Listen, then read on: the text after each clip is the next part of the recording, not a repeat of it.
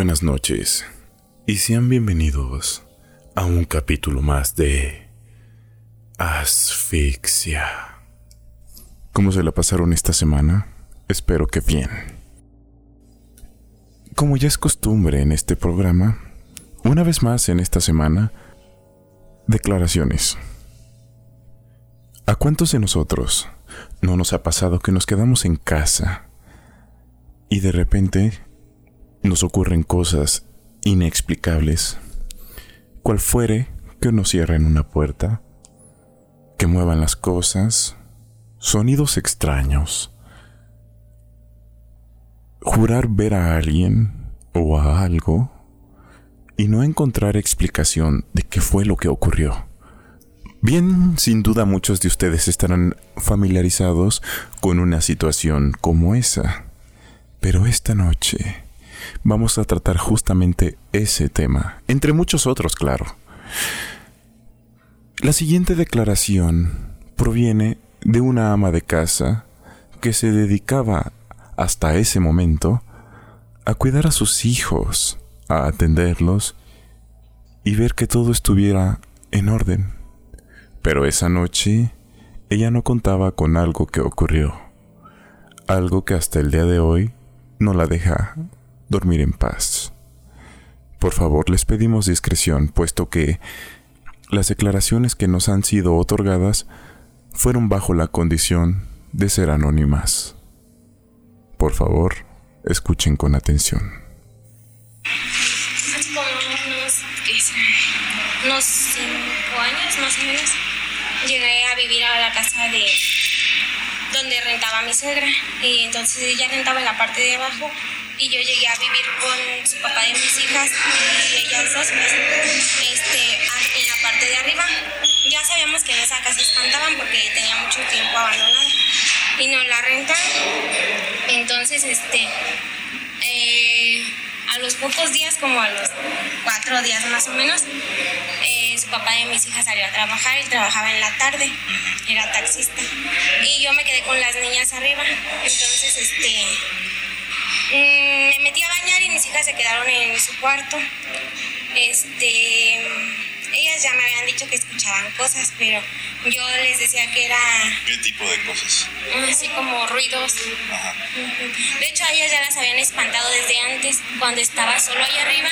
Se subían con su prima cuando iban a visitarlas allá a esa casa, a su abuelita. Muy bien. Se subían en la parte de arriba y una vez las espantaron. Dijeron que vieron a una niña. Y entonces se bajaron corriendo y ya no volvieron a subir, pero después llegamos a rentar nosotros ahí la parte de arriba. Entonces ese día eh, pues me quedé yo con las niñas y me metí a bañar. Entonces, este, mm, pues ya yo me estaba bañando y empecé a escuchar que la puerta se empezaba a abrir. La dejé así abierta, no la cerré con tranca porque así escuchaba a las niñas que estaban haciendo en el cuarto. Entonces, este, em, se empezó a escuchar el rechinido así de la puerta del baño, así como de... Entonces yo dije, han de ser mis hijas que están por ahí de chismosillas. Y entonces se me seguí bañando, pero no le tomé atención. Se empezó a abrir un poquito la puerta con el rechinido otra vez. Y yo dije, "Ah, ahí están. Y me seguí bañando. Y se empezó a escuchar más fuerte el ruido y la puerta más se iba abriendo más. estaba abriendo Entonces, más. sí, yo le estaba viendo y les dije, niñas, de estar jugando, me estoy bañando. Entonces ya después em, me empezó a abrirse la puerta más y vi que no había nadie y se iba abriendo y se iba abriendo y yo opté por abrir la puerta por completo porque iba más de la mitad y no había nadie. Entonces, este, pues ya grité y ya les dije, Nombre omitido. se llama mi hija la más grande. Ah, este, le digo, eh, ven por favor, pero yo muy espantada y ya ni me bañé ni nada y dice, este, ¿qué pasó? Y le digo, ven. Y dice, pero ¿qué? Le digo, que venga. Yo así muy espantada. Y me dice, este, ya fue mi hija. Y le digo, espérate aquí, pásate, siéntate. Déjame termino de bañar. Y ya entonces este, ahí se quedó ella conmigo. Y ya me enjuagué rápido, ya no terminé. Y ya me puse la toalla y nos fuimos al cuarto. Y dice, ¿qué pasa, mami? Le digo, nada, nada. Le digo, este, vete con tu hermanita. Y me dice, este, ¿pero qué pasó? Nada, hija, le dije, yo no las quise espantar. Entonces las mandé a su, la mandé al cuarto con su hermana porque a mí me dio mucho miedo. Me estaba cambiando en el cuarto cuando mi hija grita, mamá, y le digo, ¿qué pasó? Y dice, ven, y yo, ¿qué?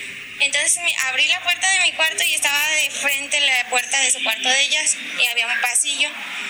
Este, y me asomó y su puerta se estaba abriendo sola también. Y este, estaba fuerte. Entonces, este, les digo, córranle, córranle. Y a mis hijas del cuarto y me las llevé a mi cuarto. Y ya nos quedamos esa noche ahí en el cuarto mío porque teníamos mucho miedo. Y en la noche escuchábamos cosas y, y la, o sea, y la, la mamá de mi ex estaba abajo o sea, con su esposo y su hijo, y ellos no escucharon nada y todo nos pasó solo a nosotros. Entonces ya yo le marqué a su papá de mis hijas y ya fue como al menos de media hora. Llegó y le decíamos que pues ya no se fuera, que porque teníamos mucho miedo y que pues no queríamos estar en esa casa. No duramos mucho tiempo ahí porque sí espantaban. ¿Y esta casa ahora se encuentra sola? No. No, pero la parte de arriba está deshabitada porque como que donde espantan es en la parte de arriba, en la parte de abajo no. ¿Qué le dijo el padre de sus hijos cuando le contó lo que había ocurrido? No, sí, él sí creyó. ya le había ocurrido Porque ya había pasado, o sea, ya una situación les había pasado a las niñas, a todas, eran tres, o sea, mis dos hijas y su prima andaban jugando y las espantaron. ¿Qué les hicieron? Este, les digo que le salió una niña y este y les azotó las puertas. Entonces las niñas se bajaron corriendo. Y como había una chiquita de tres años, a esa la dejaron arriba y hasta que fue, las mías estaban más grandes. Más agarró a su hermana, o sea, mi hija, la grande, se lleva por un año cinco meses y ella pues siempre ve mucho por ella y solo tomó a su hermana, la bajó y le dijeron, vayan, por Fueron por la otra niña, su mamá. Sí, pero sí espantan. Dicen que en esa casa se murieron eh, unos gemelos. Eran niños o niñas, no sé, me imagino que niñas.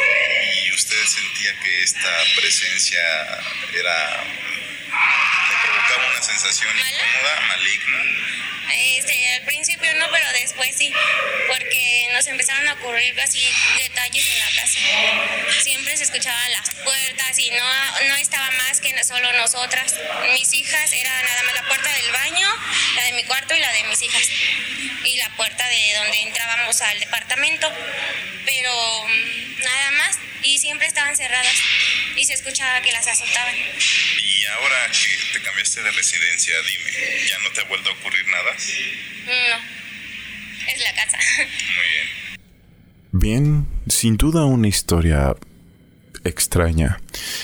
No puedo evitar pensar que la situación en la que se encontraba nuestra testigo tenía que ver principalmente con el entorno en el que en ese entonces ella dice dónde vivía, esa casa. Decía que un par de gemelas habían fallecido en esa residencia, a lo que ella llegó a la conclusión, como ustedes pudieron escuchar, de que era la casa. En anteriores asfixias. Hemos hablado acerca de las entidades y de las energías que pueden quedar impresas, impregnadas en las casas, en lugares específicos donde llevamos nuestra vida. Y que cuando desaparecemos sin saberlo, dejamos allí parte de nuestra esencia y a veces esta presencia, esta esencia toma fuerza y puede manifestarse. Por supuesto que también hay situaciones en las que no se trata de energía de personas o de inquilinos que vivieron o fallecieron ahí. También puede haber la posibilidad de que eso que sentimos, que vemos o que escuchamos pueda ser algo maligno. Es una historia sin duda interesante. Antes de cambiar con la siguiente testigo, tenemos una historia más de esta persona. Vamos a escucharlo.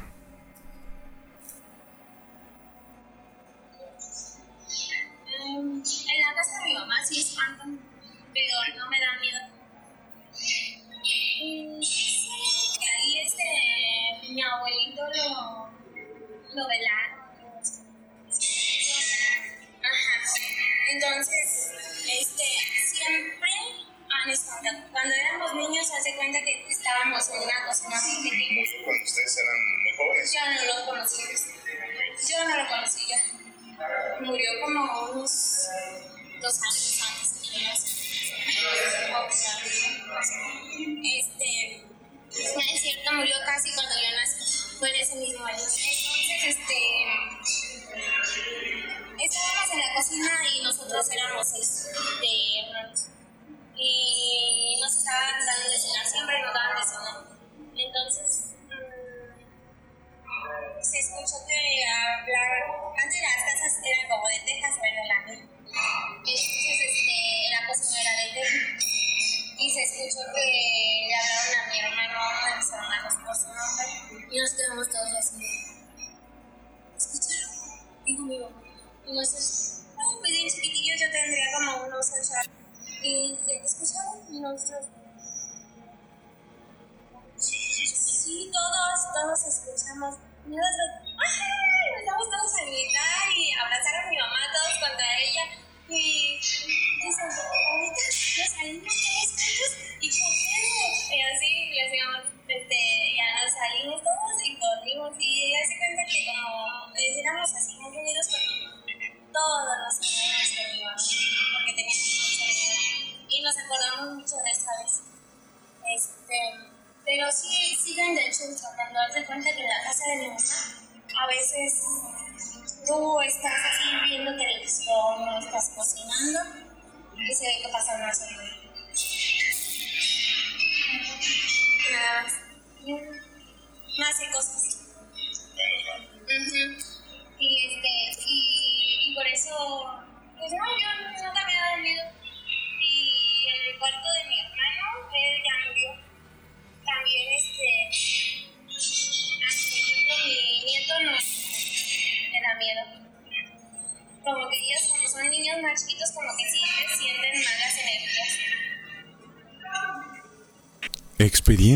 Que nos dejan mucho en qué pensar. Nuestro siguiente testimonio es uno muy importante en realidad. Nuestro testimonio nos ha hecho saber que tenía ciertas dudas acerca de contarnos sus experiencias. Temía que personas no creyeran en lo que ella decía, pero también dice que más personas han vivido y han sido testigos de tan abrumadoras experiencias. Es por eso que hoy les presentamos este caso. Estudiante de medicina en esos tiempos, nos cuenta su historia. Dos de ellas se remontan a cuando estaba en mi época universitaria. Se cursaba el segundo semestre de medicina y estaba en una ciudad lejana. Vivía en una casa para señoritas con una viejita la viejita era la dueña y la verdad es que era muy estricta. Había dos reglas, bueno, tres reglas básicas y esenciales en la casa. La primera, nada de hombres, fuera la hora que fuera, fuera quien fuera, no podían entrar a la casa. La segunda es que después de las 11 de la noche se cierra completamente la puerta y no hay paso para, para nada, por nada del mundo. A menos, claro, que le hayas avisado a la señora con tiempo, pues te deja abierto, pero si no, te quedas afuera. Y la tercera es que si vas a invitar a una amiga a dormir, pues tienes que pedirle permiso a la señora antes. Yo la verdad es que estaba muy a gusto en esa casa porque honestamente soy muy tranquila, no soy mucho de salir, entonces yo estaba feliz. Vivía en la tercera planta en cada planta pues había eh, compañeras. En la tercera planta tenía tres compañeras y pues teníamos nuestra propia cocina, pues un baño, nuestras habitaciones y había la mitad de la terraza. Era una terraza y pues ahí teníamos nuestra este nuestro para la para lavar las la ropa y todo eso, ¿no? Y algunos tendederos. Yo estaba, este, suceso fue en tres, tres etapas, tres partes, ¿no? En la primera vez que sucedió, yo estaba un poco estresada porque había discutido por unos con unos compañeros, trabajo en equipo, ya sabes, no todos hacen la misma parte del trabajo y estaba muy enfadada, estaba platicando con una amiga al respecto por teléfono y me salí a la terraza. Y la verdad es que en la ciudad en la que yo estaba hace muchísimo calor. Entonces me salí a la terraza porque estaba acalorada, estaba molesta y me puse a hablar por teléfono con mi amiga. Eran aproximadamente las 11 de la noche. Y pues yo estaba hablando, hablando. Se me fueron las horas. La verdad es que cada que hablo con ella se me van las horas en el teléfono. Hasta ese entonces no había visto la hora, pero sentí algo extraño. Yo le estaba dando la espalda a lo que viene siendo la calle. Estaba caminando en círculos porque eso suelo hacer cuando hablo. Y de repente volteo porque escuché un ruido como si algo se moviera entre láminas. Me resultó un tanto extraño, pero volteé la mirada y justo enfrente de la casa, cruzando la calle, hay una casa de una planta que tiene unas, un techo como de lámina. En ese techo de lámina había una cosa caminando arriba de ese techo que la verdad yo quedé, mi cabeza quedó en blanco y recuerdo que solo balbuceaba por el teléfono. Mi amiga me decía, ¿estás bien? ¿Qué tienes? Era, no sé, parecía una persona. Tenía dos piernas, dos brazos, una cabeza, pero era enorme. Yo creo que medía dos metros, y no es que más. Estaba arrastrándose en cuatro patas y era completamente oscuro, negro, negro. Y, sus ojos eran blancos, pero eran enormes, eran como platos, como, como si los tuviese muy abiertos. No me estaba viendo a mí, pero me sentí tan abrumada en ese momento que recuerdo que todo me empezó a dar vueltas y sintió que lo observaba porque volteó a verme cuando yo me quedé viéndolo. Y yo no quería apartar la mirada porque decía, si volteo ya no va a estar. En ese momento no me dio miedo, solo recuerdo que fue muy extraño. Yo no sabía qué hacer. Nunca había visto una cosa de esas. Y de repente dos de mis compañeras me hablaron y no quería voltear. Yo les dije, vengan, por favor, vengan. Tienen que ver, vengan, tienen que ver esto. Recuerdo que iban saliendo y mi compañera se cayó. Se cayó al, al querer salir porque la puerta tenía un topecito, entonces no lo vio, se tropezó y yo volteé para ayudarla. Cuando regresé la mirada, obviamente esa cosa ya no estaba. Y no sé, no quería decirles, me daba mucha vergüenza porque yo pensé que dije, dije, van a decir que estoy loca o algo así. Aún así, como que más o menos les dije, es que vi una cosa muy extraña, pero ya no está. Fue todo lo que les dije. Mientras hablaba con mi amiga por teléfono, le estaba, le platiqué a ella, sí le platiqué a mi mejor amiga, y ella sí se lo tomó muy en serio y me dijo, sabes qué, ten mucho cuidado porque eso que me platicaste no se oye como algo bueno. Y yo le dije, es que no me sentí amenazada, o sea, realmente no me dio miedo. Sí me dio miedo, pero era por sorpresa, era algo muy, muy extraño. Y entonces pasaron dos semanas, más o menos. Y pues ya, ya hasta se me había olvidado. Estaba un poco nerviosa porque íbamos a tener exámenes. Y otra vez salí a la terraza a platicar con mi amiga Vianney, otra vez caminando en círculos. Y me acordé me acordé de lo que había pasado. No quería ver hacia esa dirección, ni hacia la casa de tejas de lámina, y volteé dando la espalda a la calle. Y seguí hablando y ahora decidí no caminar, seguí ahí. De repente me vino a la mente esa cosa que había visto.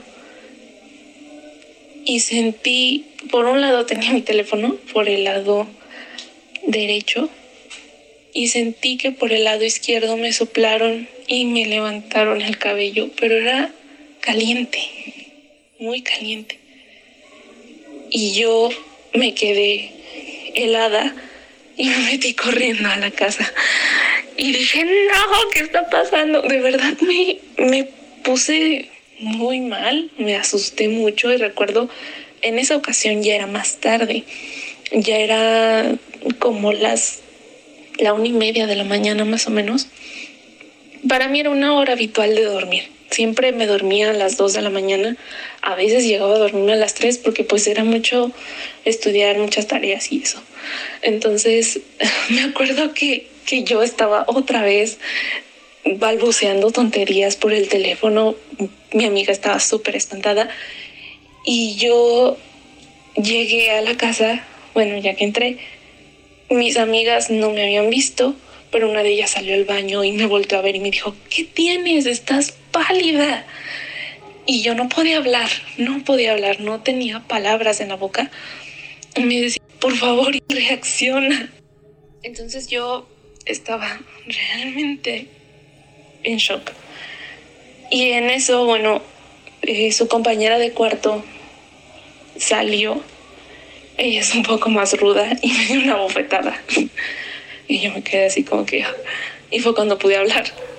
Y les dije lo que había visto, les conté todo desde el principio y sé que no me creyeron.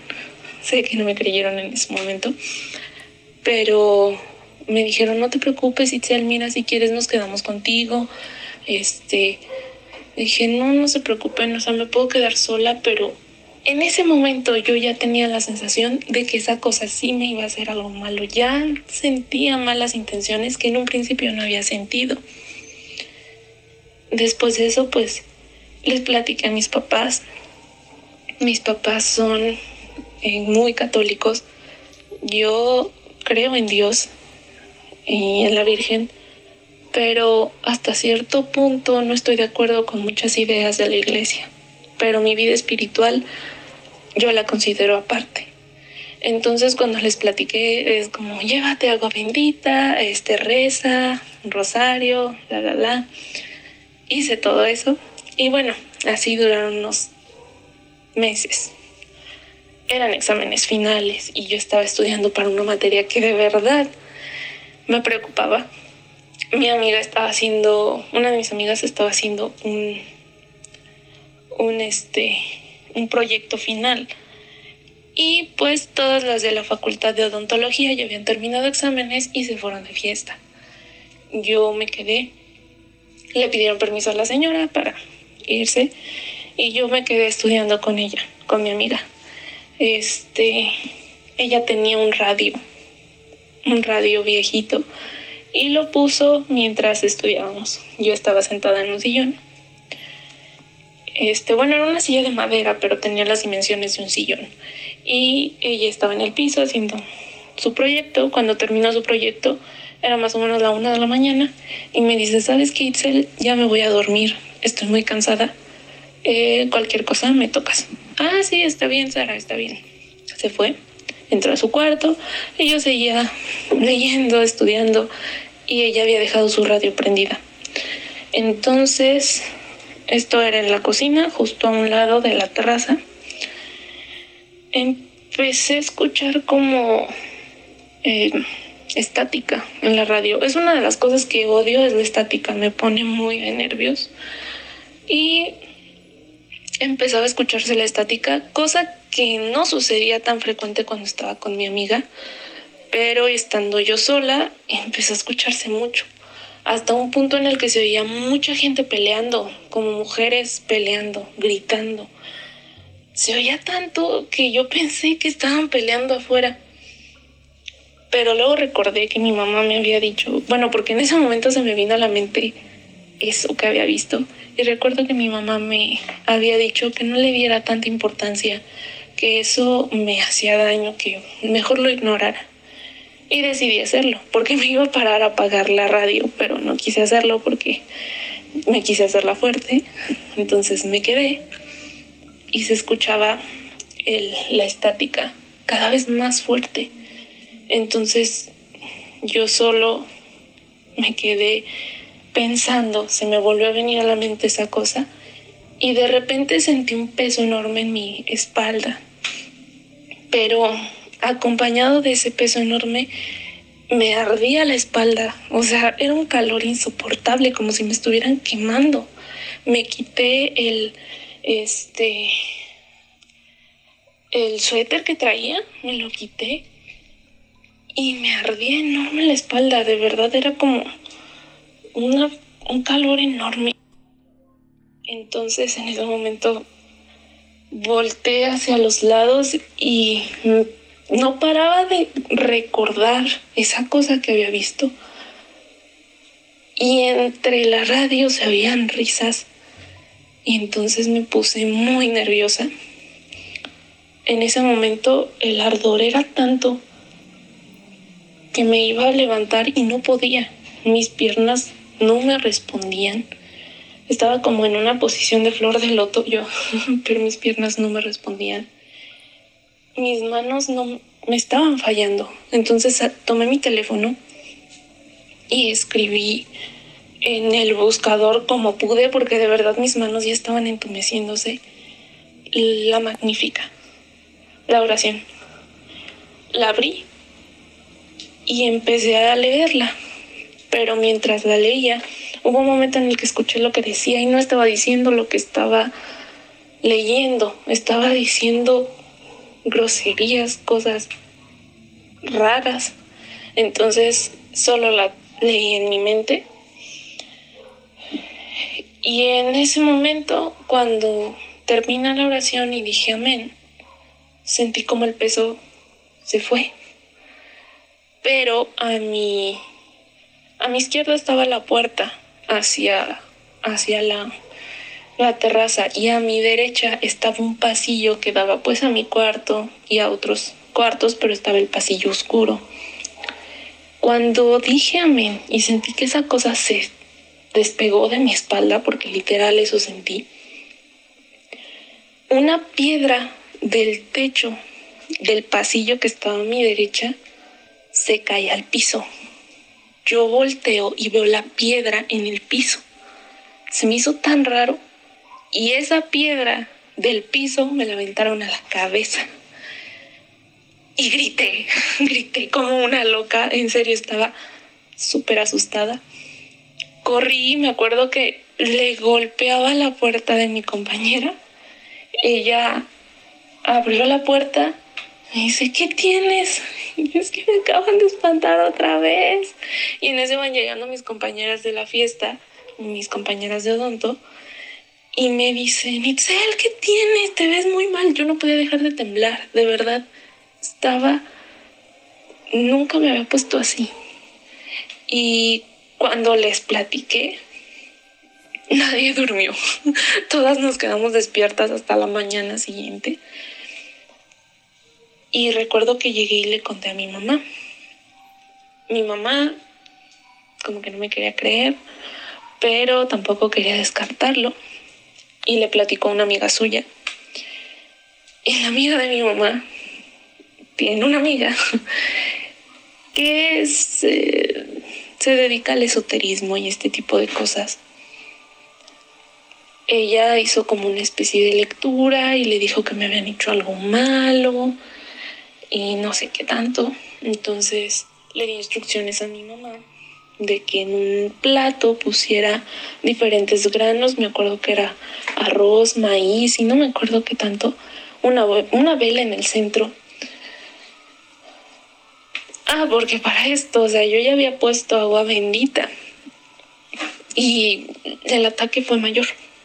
Entonces, esta vez me dieron aceite bendito de Roma, eh, estampitas de, de San Miguel Arcángel, de medallas de San Benito, las puse en todas partes, me puse a, a rezar lo que me había dicho esta señora y después de eso dejaron de molestarme. Esa, la verdad es que fue una experiencia muy horrible. No se la deseo a nadie. Nunca supe que era esa cosa. No sentía que fuera humano pero en serio, ahora todavía me pongo nerviosa de solo recordar. Bien, sin duda es una historia impactante. Cuando escuchamos esta historia, los detalles, cómo fue que ocurrió, dónde ocurrió, no podemos evitar pensar en que en verdad algo maligno había estado ocurriendo en esta situación. Tenemos que recordar que esta historia se centra en una ciudad diferente a la ciudad de nacimiento o de su hogar. Estar en una ciudad desconocida, estar estudiando, es algo que a muchos de nosotros nos ha pasado. Y si bien la mayoría de las veces nos sentimos un poco abrumados, a veces incluso solos, esta situación se va remediando con el tiempo y conociendo personas. El hecho de estar fuera de nuestra ciudad madre nos vuelve vulnerables a todos. Vulnerables en muchos sentidos que no vamos a mencionar, porque son obvios. Sin embargo, esa es una verdad. Nuestro testigo nos señala que en sus encuentros logró ver a lo que ella denominaba como un objeto de morfología humana, una persona enorme,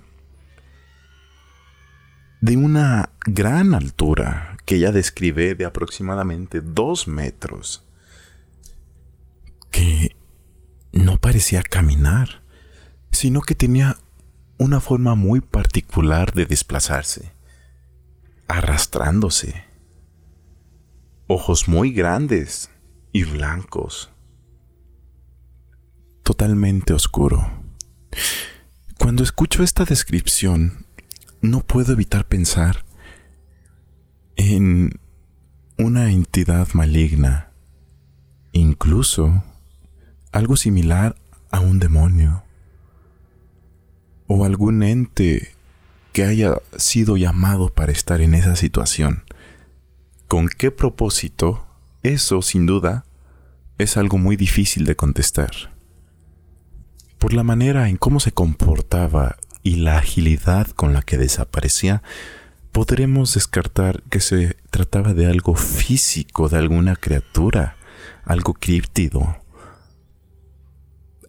La extraña descripción podría encajar con una criatura críptida, pero su comportamiento físico hace que evite algo que se manifestó de manera corporal, de manera física, lo que remite una vez más a la teoría de que pudo haber sido alguna especie de demonio o criatura oscura.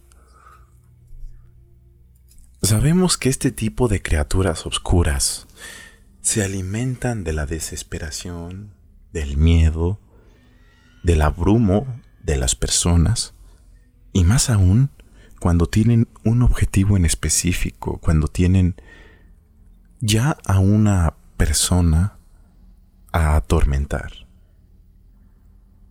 Esto junto con el hecho de estar fuera de tu ciudad madre, tu ciudad de origen, y esa implacable sensación de saber que si tú cuentas lo que viste va a ser muy difícil que te crean e incluso habrá quienes puedan llegar a burlarse, no hace más que aumentar una sensación de abrumo que en teoría podría alimentar a esta presencia y hacer aún más difícil que se aleje.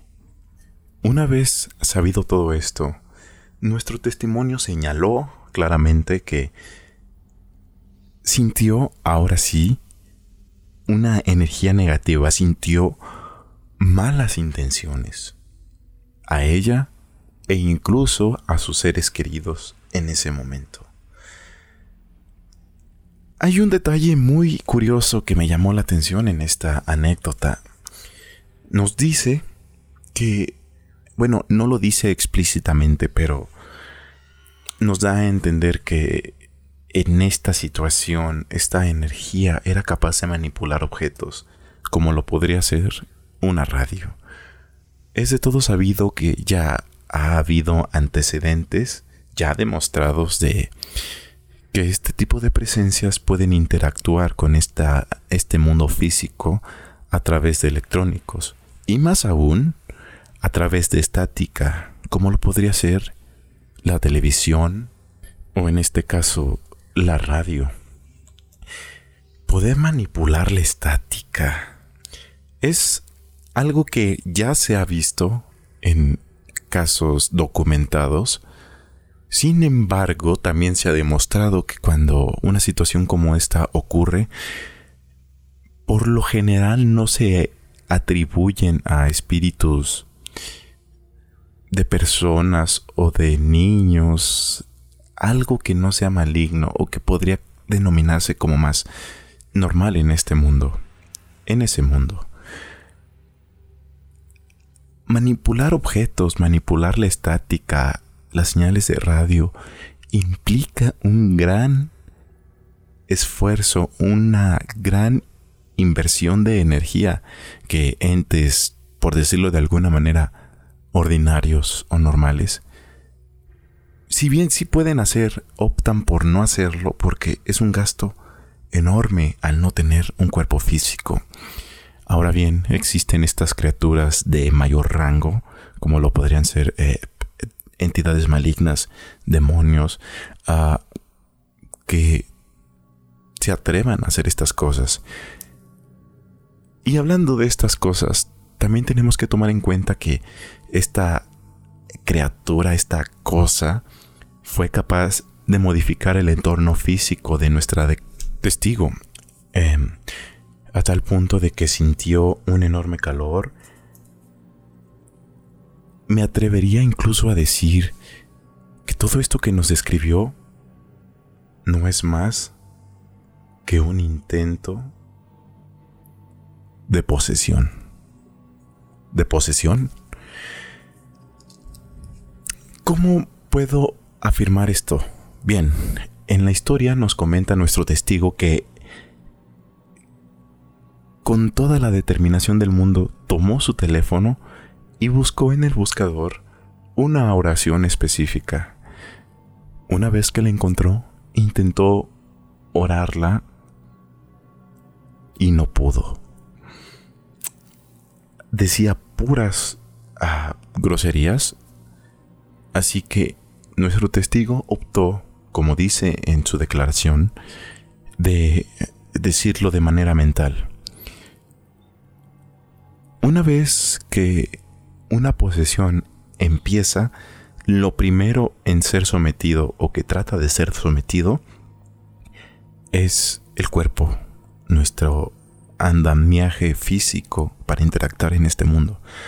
Una vez que éste intenta someterse, hay una lucha por el control. Entonces, mientras esto ocurre, aún el consciente y el subconsciente siguen siendo controlados por nosotros. Y es en este momento donde ella recurre a la práctica de leerlo de manera mental. Y como bien ella dijo, una vez que dijo las palabras finales de la oración, sintió como esta energía, esta cosa, salió disparada de su cuerpo. Y no solo eso, sino que incluso recibió un ataque físico. No es más que un sinónimo de que lo que sea que estuviera tratando de poseerla, se molestó al no poder poseerla. ¿Cuál era el objetivo de poseerla? ¿Por qué a ella? Bien, sin duda son preguntas muy difíciles de contestar. También lo que me llama mucho la atención en esta historia es que nos menciona que hay una persona encargada de este mundo esotérico que está inmiscuida en estas cosas. Mencionó que alguien o algo le habían hecho algo. Pues en efecto, era algo. No sabemos si ese algo fue enviado por alguien o si ese algo tenía la fuerza de conciencia suficiente para escoger. No lo sabemos. Una historia muy interesante, muy perturbadora, que incluso habrá quienes no quieran creer, pero lo cierto es que ocurrió. Tienen que recordar que aunque haya cosas que no entendamos, no significa que no sean reales. Nuestro testimonio señaló que antes de esta anécdota Hubo una historia que ocurrió en, en estos tiempos, una historia anterior de manera cronológica, así que vamos a escuchar lo que tiene que decir. Vamos con el testimonio. Pues esta segunda historia que les voy a platicar fue cronológicamente fue antes de lo que les conté hace un momento. Este, yo estaba en esa casa, es más, más corta. Fueron dos pequeñas experiencias que tuvimos en esa casa. Recuerdo que la primera vez que llegué a esa casa yo me estaba mudando porque vivía en un principio en una casa con, con compañeras de la facultad, pero ellas disfrutaban mucho ya sabes, hacer fiestas y todo esto que yo honestamente no disfrutaba y sentía que me desconcentraba. Por lo tanto me decidí cambiar a esta, a esta casa de esta señora que les conté y el primer día que llegué que me iba a enseñar la casa, realmente es una casa vieja, pero muy, ¿cómo decirlo? Muy bonita. Tiene como que muy sofisticada, pero viejita, no sé cómo explicarlo. Entonces yo entré a, a conocer la casa, la primera planta, pues todo bonito. Subimos las escaleras y al subir las escaleras había un baño. Y ese baño estaba realmente extraño porque yo sentía que había algo ahí. Alguien. Así como que de reojo vi la sombra de un hombre como alto, como de un 80, un 85 más o menos. Porque mi papá, más o menos me doy una idea por mi papá, porque mi papá más o menos mide eso. Entonces, más o menos de esa, de esa altura, pero un poco más robusto. Y me sentía muy observada. Pero no quise hacer caso, seguí. Y después me cambié a la casa.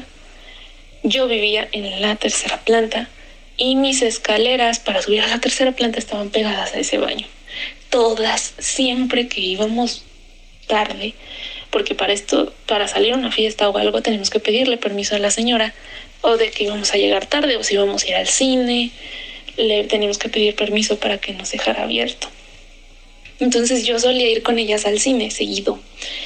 Y cuando íbamos subiendo las escaleras siempre decían, no quiero ver ese baño, me da miedo. A todas nos daba miedo, ¿sabes? A todas nos daba miedo ese baño porque teníamos esa sensación de la presencia de alguien. Pero extraño porque yo sí vi la sombra, pero como que era más lo que sentía. Sentía que era un hombre que estaba muy triste, estaba muy triste realmente, o así yo lo sentía. Y quería mucho a esa señora. De eso sí me acuerdo. Tenía yo esa sensación. ¿Para qué te voy a mentir? Nunca me asustó. Pero sí estaba ahí. Entonces cada que yo pasaba, decía, ay, por favor, no me asuste, no me asuste, Señor, por favor. Eso lo repetía en mi cabeza a cada rato, porque a veces, aunque fuera de día en la mañana, a lo mejor tenía una clase libre o, o ya era muy tarde. Este, tenía una clase libre o más bien era muy temprano y mis compañeras no estaban y la casa estaba sola y yo sentía ahí a alguien. Entonces me quedé un fin de semana para estudiar para un examen y ese día invité a desayunar a la señora y estábamos en su cocina en la primera planta platicando. Y bueno, yo era nueva, así que quería caerle bien a la señora, por lo tanto la invité a almorzar. Estábamos platicando muy a gusto y de repente me dice, oye Itzel, ¿qué se traen? ¿Por qué, ¿Por qué siempre que vienen en la noche como que oigo que están, ay, me da miedo? Y yo así de, ah, no, pues, este, es que pensamos que hay alguien en el baño. Y se me quedó viendo porque obviamente esa señora no cree en nada de eso. De verdad no cree absolutamente en nada de eso, entonces se me quedó viendo raro. Dijo, espantar, aquí nadie espanta. Y yo, no, yo sé señora, pero pues es que no, no sabía cómo decirle porque dije, ok, va al rato, me acaba de rentar el cuarto y va a decir, está, está loca, ¿no? Entonces le dije, se lo solté así, dije, ay, pues ya, como quiera. Y le dije, lo que pasa es que yo siento que hay alguien en el baño. Ay, no, ¿cómo va a haber alguien? Y yo, sí, es que siento que es un señor. ¿Cómo que un señor? En ese momento cuando dije un señor, me acuerdo que abrió los ojos y volteó a verme con los ojos súper abiertos y me dice, ¿cómo que un señor? Y yo, sí, un señor. ¿Cómo es? Pero así, o sea, interrogándome así como bien. Y yo, es un señor alto, robusto. ¿Alto como? Pues no sé, como un 80, un 85, más o menos. Mm, no te creo. Y yo, no, pues no me crea, pero es lo que yo... Y se, me, se quedó así. Y se le empezaron a rodar las lágrimas. Y le dije, ¿está bien? Y yo seguí. O sea, un chitzel sigue, ¿no? Yo seguí. Y le dije, es que yo siento que ese señor como que tiene algo que ver con usted porque la quiere. Pero pero al mismo tiempo está como triste, como arrepentido, algo le hizo a usted, yo no sé. Y me acuerdo que dije, maldita sea, Itzel, hablaste de más. Me quedé, en ese momento corté mis palabras y me quedé callada. Y después ella se levantó y regresó con una foto. Y me dijo, él es mi esposo y murió en ese baño. Cuando me dijo eso, sentí que algo se me bajó así, horrible. Mis manos estaban muy frías, yo estaba muy nerviosa. Y me quedé en shock. Y me dice, él estaba muy enfermo, ya no tenía nada que hacer con él en el hospital, me lo regresaron a mi casa de repente dijo que quería ir al baño y lo levantamos. Lo, lo llevó mi hijo al baño y cuando lo sentó en la taza se le cayó la quijada y él falleció. Falleció en ese baño. pero nunca me han asustado. Y le dije, pues no sé señora, pero me da la sensación de que él se siente muy triste con usted, apenado, no sé. Y en eso me dijo, no nos fuimos bien. No, no nos llevamos bien al último. Y él me decía que me iba a esperar hasta que se, hasta que yo me muriera para irnos juntos, si él se moría antes. Pero hubo un tiempo en el que me trataba muy mal. Y yo me quedé así de, wow. Me acuerdo que ese chisme se regó por toda la casa. Realmente éramos muchas chicas en esa casa. Entonces ya después todas pensaban que yo veía fantasmas y fue realmente incómodo. Todo iba bien, normal. Hubo un tiempo en el que hubo alguien ahí en la casa. Un, pues era raro porque todas decían que veían a una, una muchacha, una niña, no sé. Yo la verdad es que hasta ese entonces no la había visto, pero sí recuerdo que en la cocina las alacenas se nos abrían y se azotaban las puertas. Entonces, al principio, bueno, teníamos una compañera que nos robaba comida. Por eso todas les habíamos puesto candado a nuestras, a nuestras alacenas. Pero ya se había ido, entonces seguimos con esa costumbre de dejar los candados en las alacenas nos, de cada quien. Pero aún así, eh, aventaban el, el candado al piso. Los candados siempre estaban en el piso y las puertas estaban abiertas. Y era muy raro. Decíamos, es que ¿quién hace eso? Llegábamos de la escuela y lo hacían. Este. Estábamos dormidas, nos despertamos en la mañana y así estaban. Casi siempre estaba así.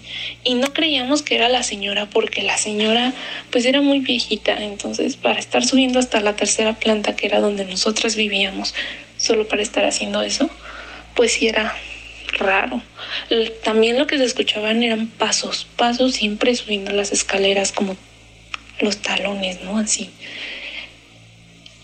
Y me acuerdo que una vez, este, la señora me parece salió al baño en la noche y vio a una a una chica que no era ninguna de nosotras las que vivíamos ahí, porque ella pues nos conocía bien. Entonces volteó y vio a esta muchacha que no era ninguna de nosotras. Y pues la señora le empezó a decir, ¿tú quién eres? ¿Qué haces tú aquí? ¿Quién te invitó? Aquí en, la, en esta casa hay reglas y una de las reglas es que no puede pasar nadie la noche aquí si no está invitada. Recuerdo que pues bueno, yo nada más escuché gritos en la noche y al siguiente día llega la señora súper enojada y me dice, Itzel, quiero que me digas quién está metiendo a esa muchacha. ¿Cuál muchacha? ¿De qué está hablando? Me dijo, ayer en la noche vi una muchacha. Bla, bla, bla. Le dije, bla, bla, bla. Y yo me quedé así, le dije, no, nadie. Es que debe de ser de tu piso, Itzel, porque del primero y del segundo no es. Ya las interrogué a todas y aparte no, no es de ahí porque subió hacia tu piso. Y en mi piso pues solamente eran tres chicas y yo éramos cuatro. Una básicamente nunca estaba. La otra compartía habitación con otra y ellas dos eran muy tranquilas realmente. Sí había la mejor amiga de una de ellas, este, a veces iba a pasar la noche, pero siempre, siempre le pedía permiso a la señora antes. Entonces no tenía sentido. Y pues yo, realmente ella sabía, la señora sabía que no era yo porque, pues mi amiga, mis dos amigas, mis dos mejores amigas eran de esa ciudad. Entonces pues nunca se quedaban ahí. En todo caso yo me iba a quedar a sus casas, ¿no? Y pues la señora estaba súper enojada cuestionó a todas, a todas, a todas. y nunca supimos quién fue. Pero varias chicas de ahí de la primera y de la segunda planta nos decían que la veían. Yo honestamente nunca la vi, pero eso sí, siempre nos iba a hacer un pinche desmadre a, a nuestro piso. Y hubo un tiempo en que dejó de hacerlo y ya de ella no supimos nada, no volvió a pasar nada. Bien, sin duda esta historia nos hace recordar asfixias anteriores donde tratábamos la situación de que en ocasiones lugares específicos de una casa o en sí la casa podría albergar emociones, energías eh, pasadas de sucesos que han ocurrido ahí justamente. A veces son recuerdos buenos, energías buenas que te calman. En ocasiones suelen ser tristeza, desesperación, un sentimiento de no haber concluido algo. En estos casos lo recomendable, por supuesto, siempre es acudir con una persona que sea ávida en estos temas para ayudar a trascender, si es que los familiares así lo desean, a trascender a esta presencia. Claro que por supuesto también tiene que ver mucho el hecho de que esta persona quiera trascender, porque si bien está esperando a algo o en este caso a alguien, es un poco más complicado que esto suceda. Pero sin duda, una historia muy muy interesante. Por otro lado, aquellos entes que aparecen cuando de repente pareciera que todo está normal, es decir, que no haya habido antecedentes de que algo como avistar a alguien, en este caso a una niña, una chica joven, y que avistarla sea algo nuevo. Normalmente este tipo de situaciones vienen arraigadas a las personas. Quiero decir que esta presencia vino siguiendo o acompañando a alguien. Por lo regular, estas presencias suelen ser problemáticas en un sentido de mover cosas, de tirar algo, pero ah, por lo regular no suelen ser malas, agresivas o con propósitos malignos. Si bien también hay sus excepciones donde puede llegar a ser todo lo que acabo de mencionar. Una historia en verdad interesante también. Esta casa para señoritas, en verdad que tiene historia y estamos seguros de que no son las primeras ni las últimas que podríamos llegar a escuchar de este lugar. Bien amigos, pues esto fue todo por eh, el capítulo de esta semana. Espero que nos sintonicen la semana que viene porque próximamente nos encontramos en un cambio de formato donde vamos a empezar a manejar video para nuestras plataformas de eh, video. En este caso el podcast se seguirá tratando con el mismo formato. Van a haber dos versiones. Esperemos que les guste. Yo me despido, soy el SIG, pero no me despido sin antes decirles si tienen historias que contarnos, alguna anécdota, alguna vivencia, por favor, contáctenos en nuestras redes sociales. Seguiremos escuchando. Hasta la próxima.